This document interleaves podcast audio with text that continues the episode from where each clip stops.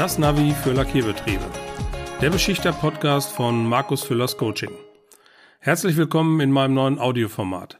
Mein Name ist Markus Füllers, Berater und Coach von kleinen und mittelständischen Lackierbetrieben. Alle 14 Tage erhalten Sie in diesem Podcast Routenvorschläge und Navigationstipps für Ihren Lackierbetrieb. Das Ziel der Reise sind optimierte und wirtschaftliche Prozesse, qualifizierte und motivierte Mitarbeiter und Mitarbeiterinnen und zufriedene Kunden. Danke, dass Sie die Zeit mit mir verbringen. Lassen Sie uns gemeinsam auf die Reise gehen. Was haben Wasserläufer mit der Haftfestigkeit von Lackierung zu tun? Wie hängt die Corona-Pandemie mit elektrostatischer Pulverbeschichtung zusammen? Und warum müssen Nasslackierbetriebe, die 2K-Lacke verarbeiten, unbedingt wissen, welchen Einfluss die Dichte auf das Mischungsverhältnis des 2K-Lackes hat? Und genau diese drei Fragestellungen möchte ich in dem heutigen Podcast nutzen, um Ihnen deutlich zu machen, warum ich es für besonders wichtig erachte, dass die Mitarbeiter, die in den Lackierprozessen arbeiten, Zusammenhänge verstehen, Zusammenhänge herleiten können und mit dem nötigen Fachwissen ausgestattet sind, um eigenständig Probleme zu bearbeiten. Ich hatte ja bereits einige Male hier im Podcast erwähnt, dass ich als Dozent in Qualifizierungsmaßnahmen für Verfahrensmechaniker für Beschichtungstechnik teilnehme. Genau eine solche Maßnahme haben wir am letzten Wochenende in Hamburg beendet und wenn ich mir einmal anschaue, welche Entwicklung die Teilnehmer in einer solchen Maßnahme durchlaufen, wie sie sich also vom Beginn der Maßnahme bis zum Ende weiterentwickelt haben, dann ist das für mich immer wieder hochgradig beeindruckend. Wenn man sich überlegt, welches Wissen aufgebaut wird und wie dann mit diesem Wissen entsprechende Zusammenhänge hergestellt und abgeleitet werden können, dann ist das genau der Grund, der immer wieder zeigt, warum Qualifizierungsmaßnahmen, Ausbildungsmaßnahmen für Mitarbeiter von besonderer Bedeutung sind. Das gilt sowohl für die berufliche Erst Erstausbildung von Verfahrensmechanikern für Beschichtungstechnik. Das gilt für Qualifizierungsmaßnahmen von Beschäftigten. Das gilt aber auch für Inhouse-Schulungen auf speziellen Themengebieten, die dann in den jeweiligen Unternehmen abgehalten werden. Ja, und das Ziel der ganzen Übung ist es natürlich, die Mitarbeiter in die Lage zu versetzen, Qualitätsprobleme selbstständig zu lösen, Aufgabenstellungen äh, eigenständig zu bearbeiten, Fehler zu analysieren und eigenständig eine Problemlösung herbeizuführen. Und um das alles leisten zu können, ist es natürlich wichtig, die entsprechenden technischen, physikalischen und chemischen Grundlagen zu kennen, die Zusammenhänge zu verstehen, damit dann aus diesem Gesamtpaket die entsprechenden Schlüsse gezogen werden können. Und genau das möchte ich anhand der drei Beispiele heute näher bringen. Beginnen wir mit der Fragestellung der Wasserläufer und der Haftfestigkeit von Lackierungen. Wir alle wissen, dass die Grundlage für eine optimale Haftfestigkeit des Lackes auf dem Untergrund eine optimale Vorbehandlung ist und dass die Vorbehandlung einen besonders großen Einfluss darauf hat, wie es um die Haftfestigkeit der fertigen Lackierung bestellt ist. Ja, und aus genau dem Grunde ist es wichtig, sich mit dem Begriff der Oberflächenspannung auseinanderzusetzen, sich Gedanken darüber machen, warum warum Wasser auf nicht optimal gereinigten Untergründen abperlt, warum Wasser auf super entfetteten und vorbehandelten Untergründen einen geschlossenen Film bildet, wie es denn sein kann, dass wir uns immer an einem Auto, welches gerade frisch aus der Autowaschanlage kommt, erfreuen, wenn die Wassertropfen schön abperlen, weil der Waschkonservierer seine Aufgabe erfüllt hat. Und genau diese ganzen Zusammenhänge zu verstehen und die richtigen Schlüsse daraus zu ziehen, das ist der Sinn und die Aufgabe, die in einer entsprechenden entsprechenden fachlichen Schulung erfüllt werden muss. Es muss deutlich gemacht werden, dass bei der Applikation des Lackes die Benetzung des Untergrundes eine große Rolle spielt,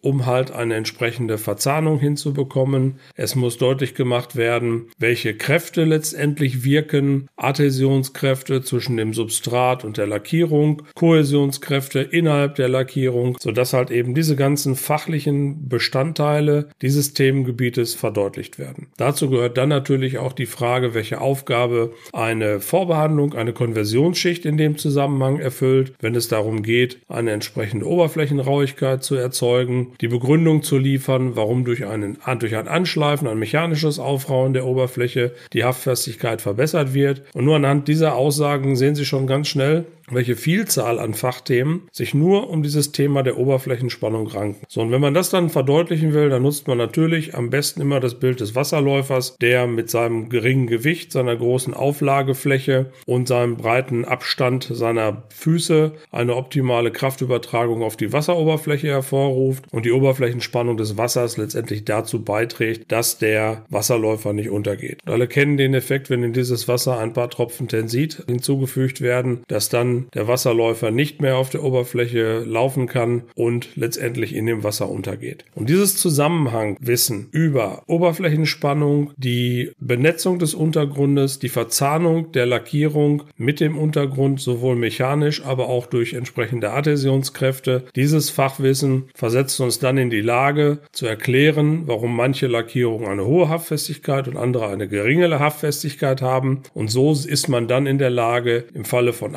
Abplatzern, im Falle von Haftfestigkeitsstörungen abzuleiten, an welcher Stelle im Prozess eventuell etwas schiefgegangen ist. Die Mitarbeiter, die diese Zusammenhänge einmal verstanden haben, verstehen den Sinn und Zweck optimal eingestellter Vorbehandlungsprozesse, sind dann anschließend auch in der Lage dazu, ihre Prozesse optimal zu analysieren und zu steuern, weil sie den Sinn dahinter verstehen und verstanden haben und genau die Zusammenhänge verstanden haben, was passiert, wenn die Reinigung, die Entfettungsprozesse nicht optimal eingestellt sind. sind. Das zweite Beispiel Corona und Pulverbeschichtung. Bevor wir den Begriff Corona mit einem Virus in Zusammenhang gebracht haben, welches eine weltweite Pandemie ausgelöst hat, gab es den Begriff Corona-Aufladung immer schon im Zusammenhang mit elektrostatischer Pulverbeschichtung. Heißt im Klartext, auch diejenigen, die sich vor der Pandemie mit dem Thema Corona beschäftigt haben, haben hatten das Verständnis im Bereich der industriellen Lackiertechnik immer davon, dass über eine Hochspannungselektrode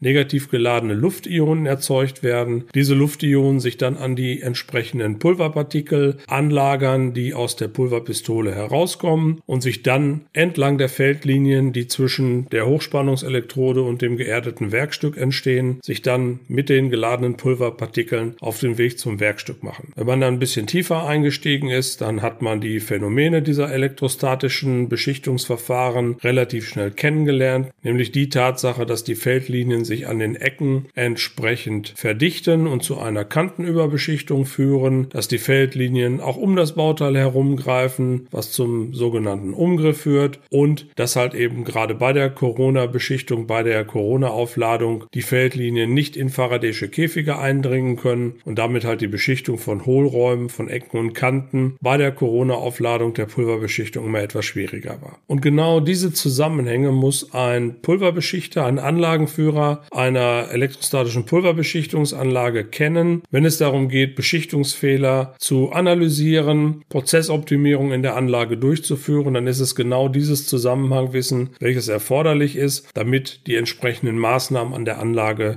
eingestellt werden können. Gehört das Prozessverständnis dazu, dass die Erdung eine besonders hohe Rolle spielt beim Beschichtungs, um ein optimales Beschichtungsergebnis zu erreichen. Es gehört das Fachwissen damit zu, dass ich also weiß, wie sich die entsprechenden Einflüsse auf die Feldlinien darstellen und somit bildet das Prozessverständnis für die Corona-Aufladung im Zusammenhang mit dem elektrostatischen Feld, welches sich aufbaut und der Erdung des Bauteiles dann die entsprechende Voraussetzung für Prozessoptimierung. Last but not least, Beispiel Nummer drei. Warum muss ein Nasslackierer, der 2K-Lacke verarbeitet, die Dichte als, als Kenngröße des Lackes kennen, wenn es darum geht, das richtige Mischungsverhältnis einzustellen? Ich erlebe das immer wieder, dass sich die Beschichter wundern, warum im technischen Datenblatt, im Produktdatenblatt zwei Mischungsverhältnisse aufgeführt sind. Ein gravimetrisches, welches das Mischungsverhältnis nach dem Gewicht bestimmt und ein volumetrisches, welches dann ein Volumen, ein Messbecher als entsprechendes Hilfsmittel Hilfsmittel benötigt. Ja, und das Fachwissen, was dann der jeweilige Beschichter braucht, ist, dass die Dichte des Lackes nicht gleich 1 ist, nicht ein Gramm pro Kubikzentimeter, sondern in der Regel irgendwo bei 1,4 bis 1,5 liegt und dadurch natürlich das volumetrische und das gravimetrische Mischungsverhältnis nicht identisch sind und aus dem Grunde werden zwei Mischungsverhältnisse ausgewiesen. Und je nachdem, welche Werkzeuge, welche Messgeräte in meinem Betrieb zur Verfügung stehen, macht es natürlich Sinn, ist es erforderlich, dass das richtige Mischungsverhältnis zu wählen, aber zumindest erstmal den Zusammenhang zu verstehen, warum es denn genau diese Auswahl benötigt. Und ich erlebe das leider immer wieder, dass das in den Betrieben nicht präsent ist, dass die Mitarbeiter dann immer das Mischungsverhältnis nehmen, was also die möglichst geraden Zahlen hat, 10 zu 1, 8 zu 1, 4 zu 1 und nicht das Mischungsverhältnis nehmen, was dann so ein bisschen komplizierter aussieht, weil es dann meistens noch irgendeine Nachkommastelle hat und das wirkliche Fachwissen oft bei dem Beschichtungspersonal nicht vorhanden ist. Weitere Auswirkungen dieses dieses, dieses fehlenden Zusammenhangwissens sind natürlich dann die Nutzung von irgendwelchen Messbechern für das volumetrische Mischungsverhältnis, die konisch zusammenlaufen. Man hat sich keine Gedanken darüber gemacht, dass natürlich je nach Füllstand das Volumen bei einem konisch zusammenlaufenden Messbecher unterschiedlich ist. Und wenn das dann nicht berücksichtigt wird und dann ein äh, Mischungsverhältnis Messstab herangezogen wird, der sich auf einen zylindrischen Behälter bezieht, dann kommt auch an der Stelle natürlich etwas Falsches heraus und das Mischungsverhältnis zwischen Stammlack und Härter ist nicht korrekt eingestellt. Das hat dann entsprechende Folgen im Beschichtungsprozess. Die chemische Reaktion, die chemische Härtung findet im Trocknungsprozess mit einem falschen Mischungsverhältnis statt und am Ende der gesamten Prozesskette gibt es entweder übervernetzte Lackierungen oder untervernetzte Lackierungen, die sich dann auch wieder in entsprechenden Abplatzern oder im Nichterfüllen von mechanisch-technologischen Eigenschaften oder entsprechenden Korrosionsschutzeigenschaften äh, widerspiegelt. Und mit diesen drei Beispielen kann man relativ gut deutlich machen, wie wichtig es ist, dass die Prozessbeteiligten in einem industriellen Lackierprozess entsprechendes Fachwissen beherrschen, die chemisch-physikalischen und technischen Grundlagen kennen, den Sinn hinter ihrem Handeln kennen, aber auch ihre Konsequenzen kennen, wenn irgendwelche technischen Voraussetzungen nicht eingehalten werden können. Alles das bedeutet, sie müssen die technischen Zusammenhänge kennen und sie müssen die entsprechenden Grundlagen kennen. Und das ist für mich dann immer der Appell, entsprechende Schulungen und Qualifizierungsmaßnahmen für die Mitarbeiter durchzuführen, damit genau diese Dinge im Betrieb in den Köpfen der Mitarbeiter vorhanden sind und diese dann die Zusammenhänge kennen und Prozessfehler über fehlendes Fachwissen von vornherein ausgeschlossen sind. Es ist keine Schande, nichts zu wissen, wohl aber nichts lernen zu wollen. Dieses Zitat von Platon ist mittlerweile ungefähr 2400 Jahre alt und unterstreicht die Notwendigkeit von, von Schulungen und Qualifizierung nochmal besonders deutlich. Es reicht eben nicht aus zu wissen, dass eine schichtigen Messung mit einem schichtigen Messgerät durchgeführt wird, eine Glanzgradmessung mit einem Glanzgradmessgerät, sondern es ist immer noch zwingend erforderlich zu wissen, warum das so ist, wie dieses Gerät technisch funktioniert und welche Randbedingungen bei den jeweiligen Messungen eingehalten werden müssen. Und so gibt es halt eine Vielzahl von Beispielen, mit denen man deutlich machen kann, warum es besonders in der industriellen Oberflächentechnik so wichtig ist, Zusammenhänge zu verstehen und Basiswissen bei den Mitarbeitern aufzubauen. Ja, deswegen mein Appell heute an Sie. Planen Sie eine maßgeschneiderte Inhouse-Schulung für Ihre Mitarbeiter, bezogen auf die Technologien, die Sie bei sich im Hause im Einsatz haben. Wenn Sie dabei Unterstützung benötigen, stehe ich Ihnen natürlich gerne zur Verfügung. Besuchen Sie meine Webseite, buchen Sie einen kostenlosen Termin, in dem wir die Inhalte und die Vorgehensweise besprechen können. Ja, und das soll es für heute gewesen sein. Wenn es Ihnen gefallen hat, was Sie gehört haben, freue ich mich über ein Abo für meinen Podcast.